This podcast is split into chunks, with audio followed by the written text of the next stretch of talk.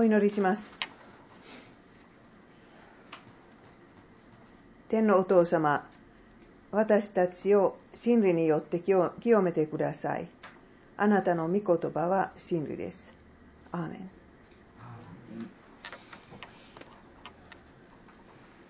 え今日はイエス様の死を見て、自分たちの死の準備を考えてみたいと思います。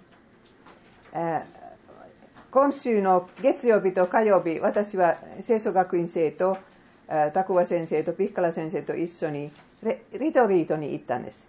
東京で、いえあの京都で泊まったんですけれども、ピッカラ先生の実況の時には、私たち一人一人にこんな質問なさったんですね。えー希望を言ってください。夢ではなくて希望を言ってください。そして私たち一人一人言ったんですけどね、私はこう言いました。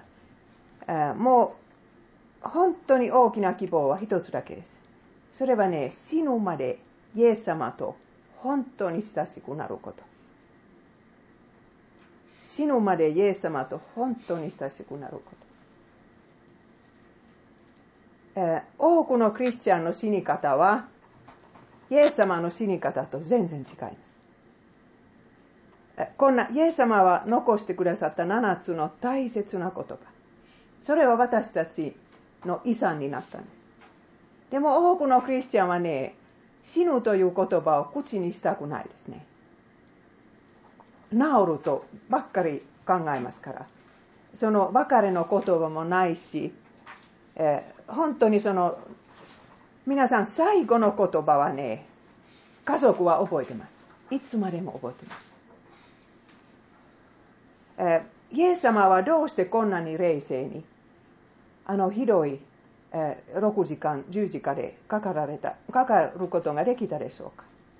それはゲッセマネの葛藤があったからです。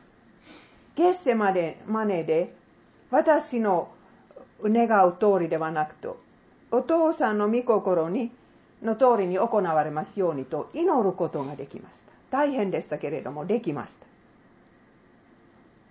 私たちも死ぬ前、自分のゲッセマネがあったら、イエス様と同じようではないかもしれませんけれども、とにかくもっと冷静で死に直面することができます。私はね、正直言うと時々死が怖いです。特にね、どこかね、そういう体に変なところが出て、これはががんであるに違いないと思ってしまいますね。そして決して喜びません。もうすぐイエス様と出会いますから、ハハレルヤ。怖くなるんです。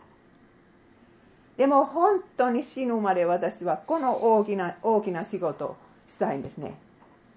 イエス様と親しくなる。そして、えー死死んだ瞬間は一番いい友達と出会う。そういう死に方が欲しいんです。はい。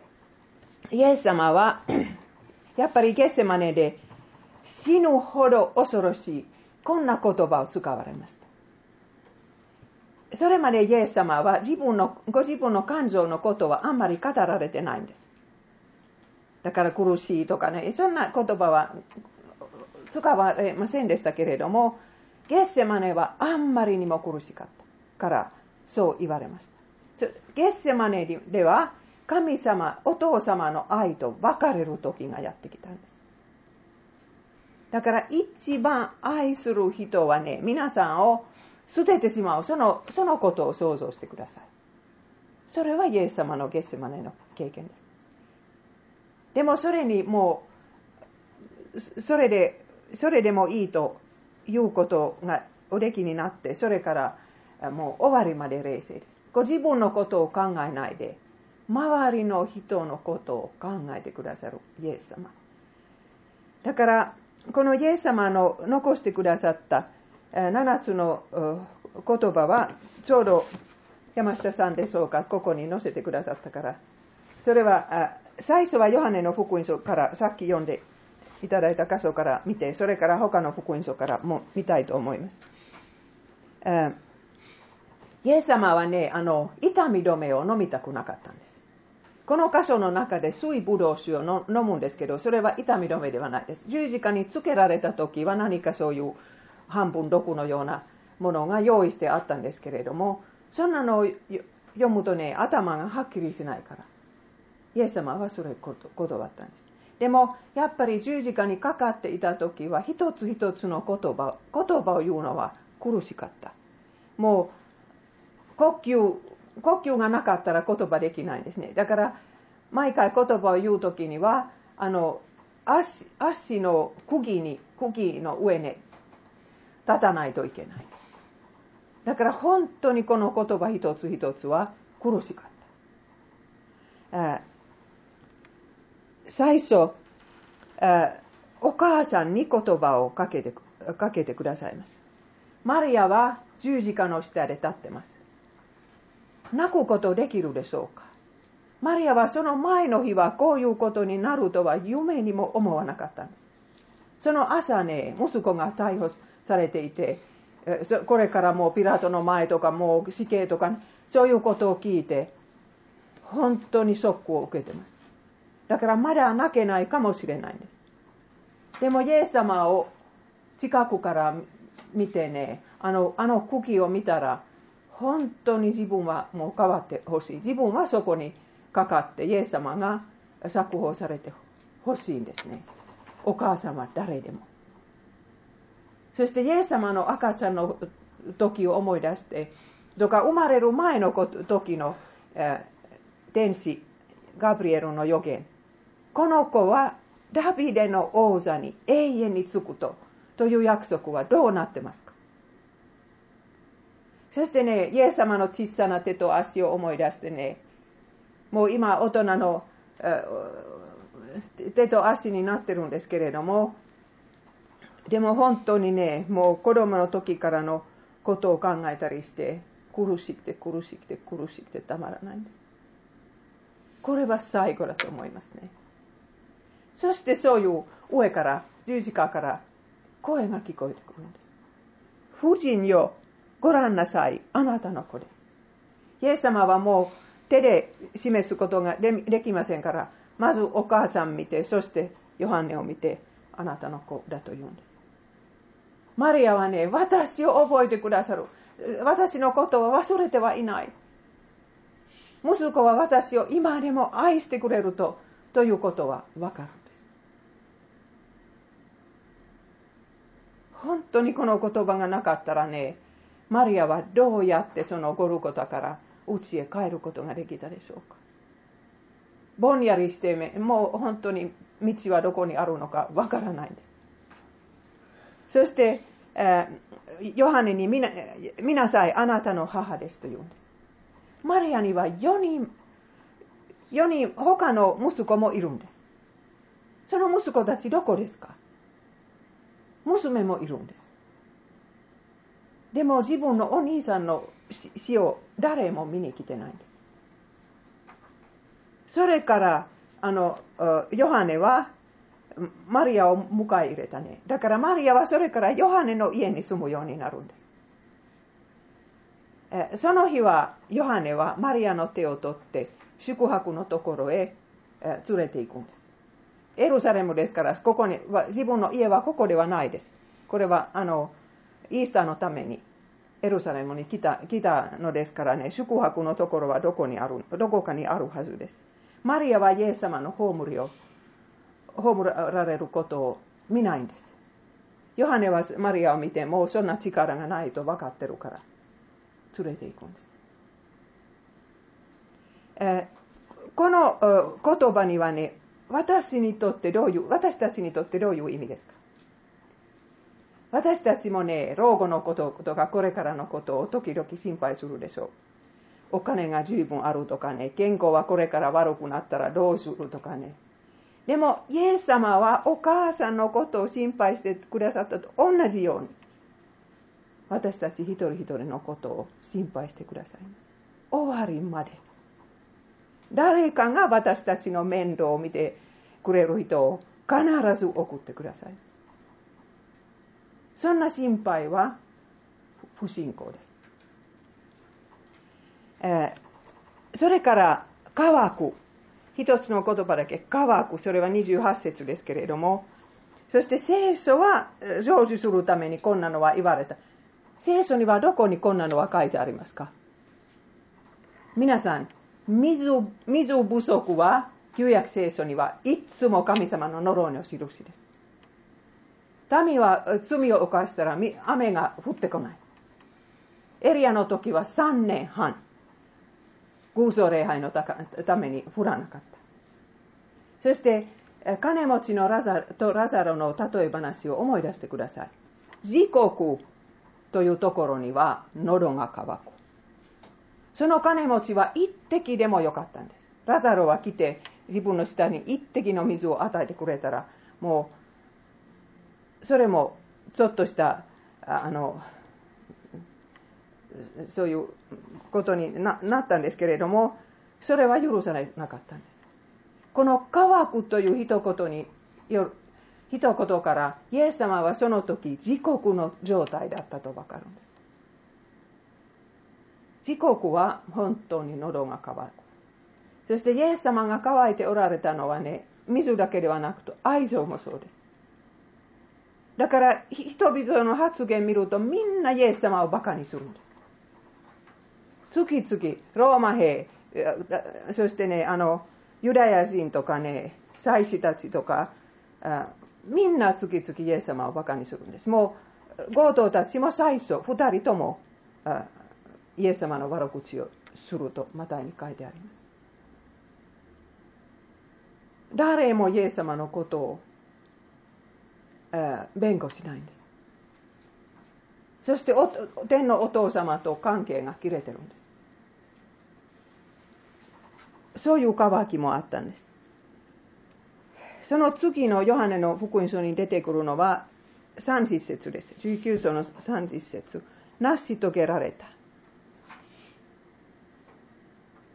皆さんはね、ご自分のことを見て、えもう罪罪に打ち勝つことができる、そういうことに気がついたらね、こんなものは天国に行けるのかなと疑問に思ったことあるんですか？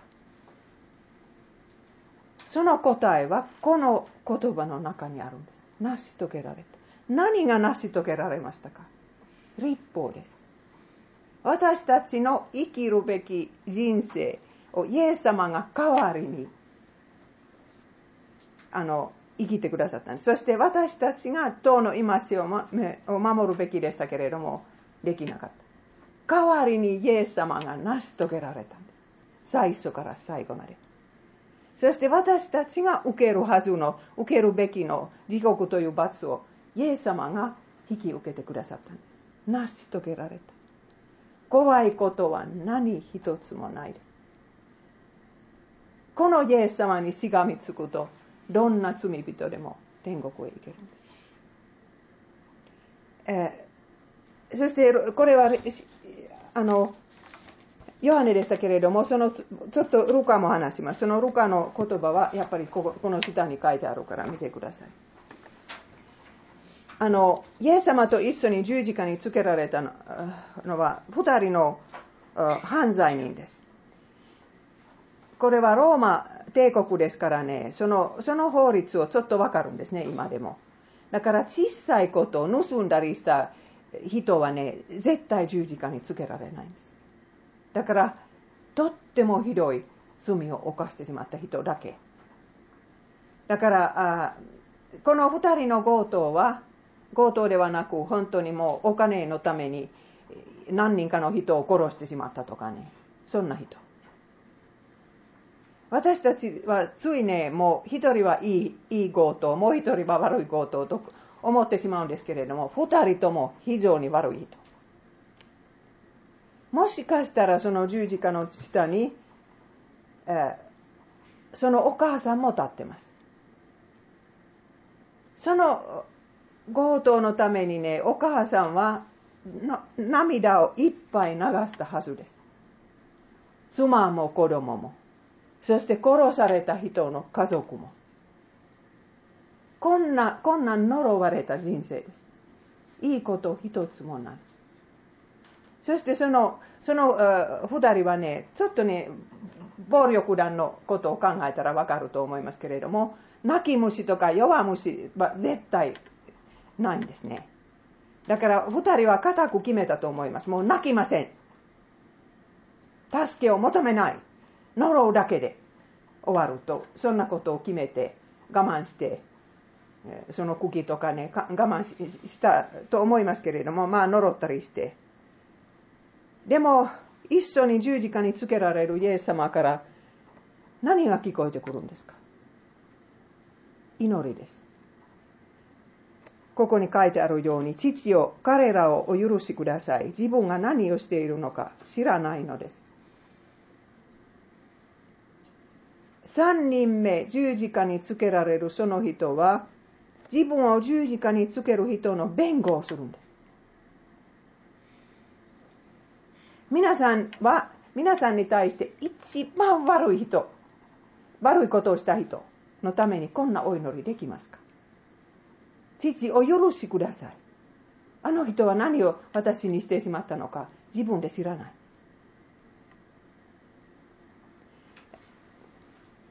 それを聞いてね、もう一人の、一人の犯罪人は、これは決して弱虫ではないとわかるんです。もう一人は弱虫と思います。あんなことを言って。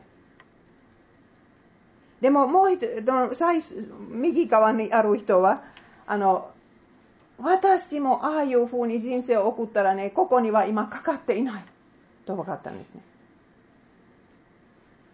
そして、それからもうイエス様の頭の中、上の札も読んで、ユダヤ人の王。その札をその日信じたのは、この強盗だけ。弟子たちさえももう信じないんです。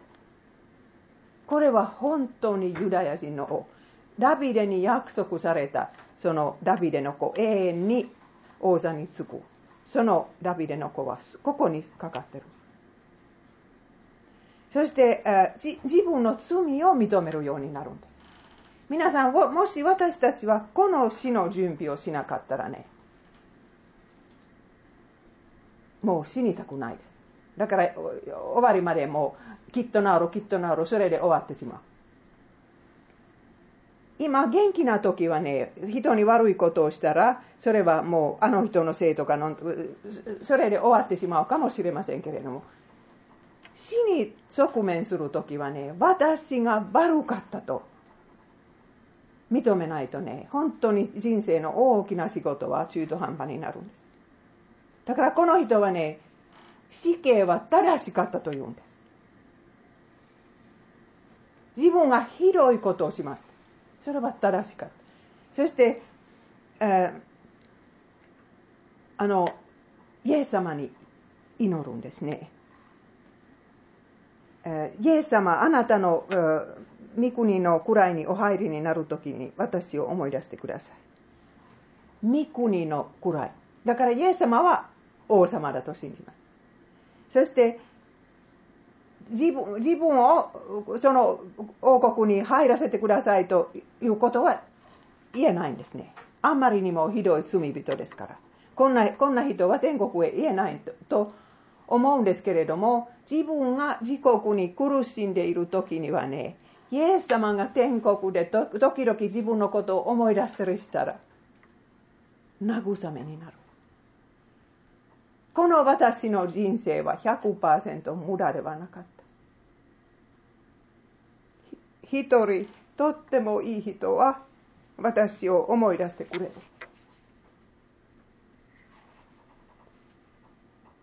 本当にみんなの前で暴力 団のメンバーはこんなことを言えますか？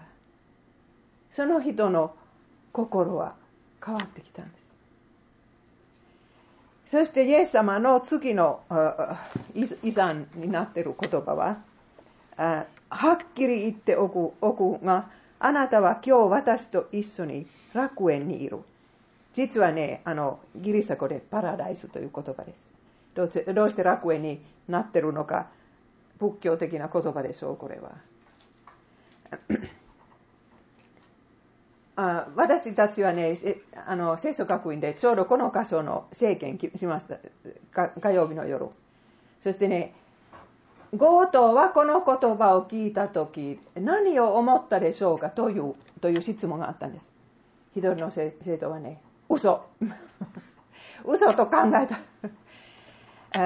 に違いない。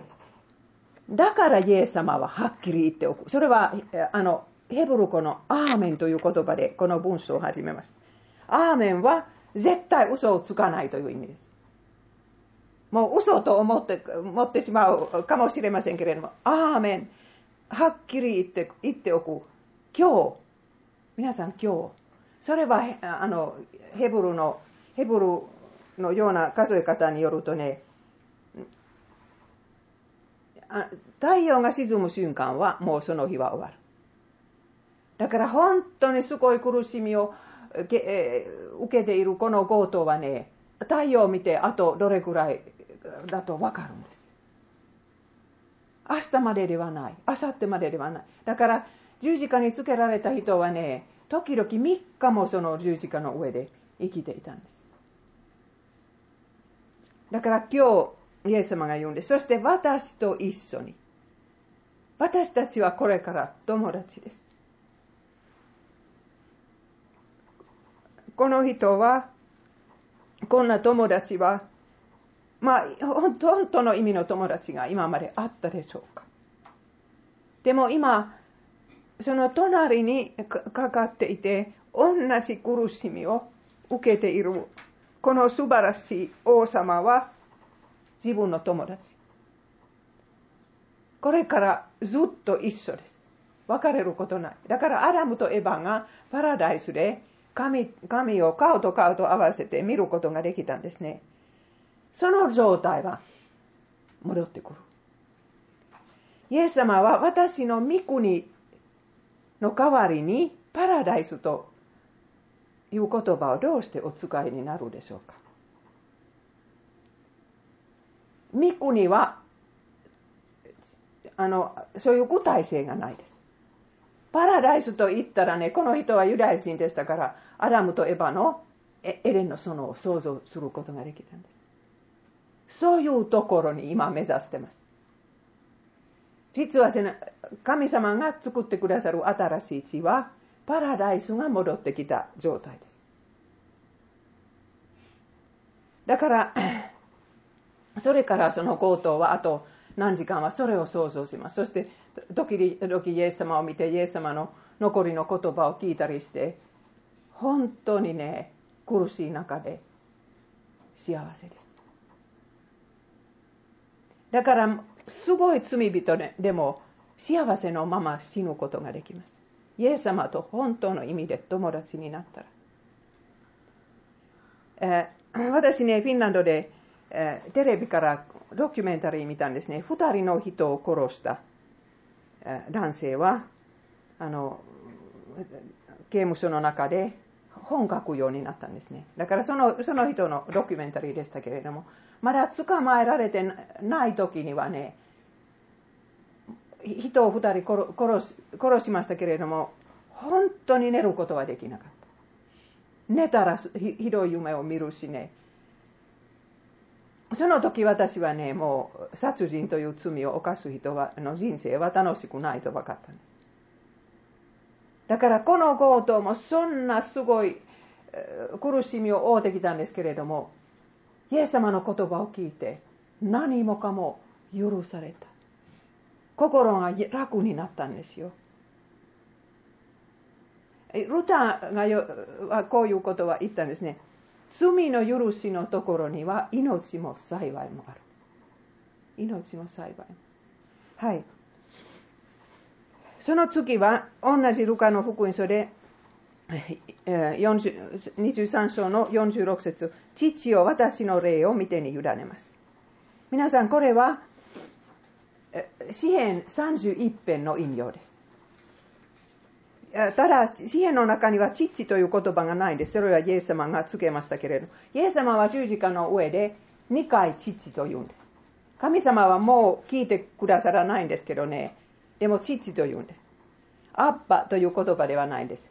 もう一つ、お父さんという言葉ですけれども、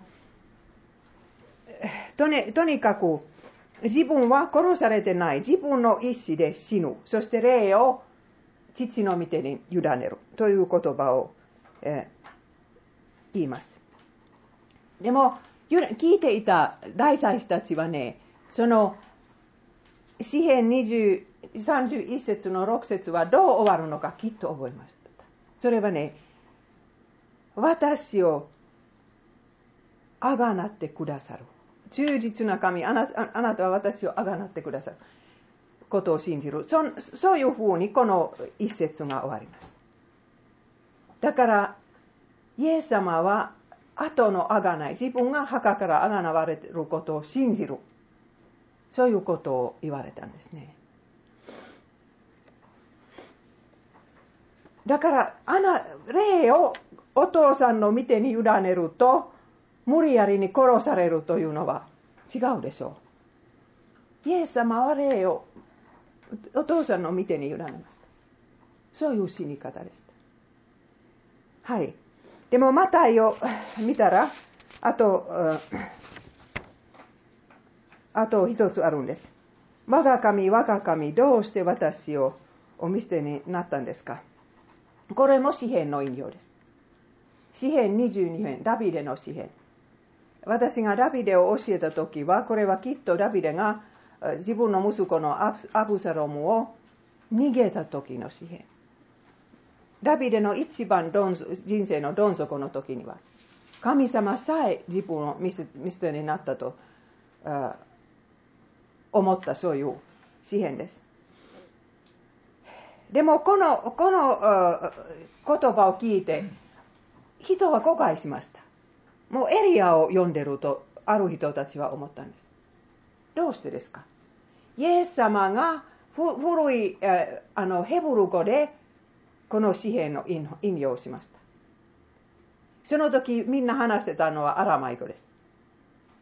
だからその聖書が書かれた通りの引用でしたからね、そんな教育を受けていない人はちゃんとわからなかった。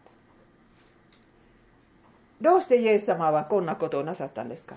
ご自分が終わりまで御言葉にしがみつくとみんなに示すため。いくら捨てられてもね、御言葉から手を離さない。そしてそれでも神様は我が神、私の神。いくら自分を見捨てになってもね、それでも我が神のように信じます。でもこのこの言葉を聞いて大祭司たちは喜んだと思います。もうやっぱりね、今自分でもわかる。神に見捨てられたもの。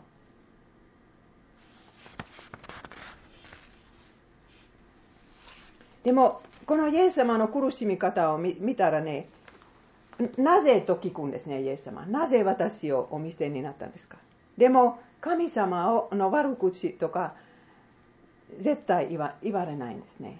神様を罵ったりしないんです。文句も言いません。だから予部の、予部の苦しみ方は違うんです。私たちの苦しみ方も全然違うと思います。あと一つあるんです。これは言葉ではないですけれども、マタイにはね、イエス様の死に方はこう書いてあります。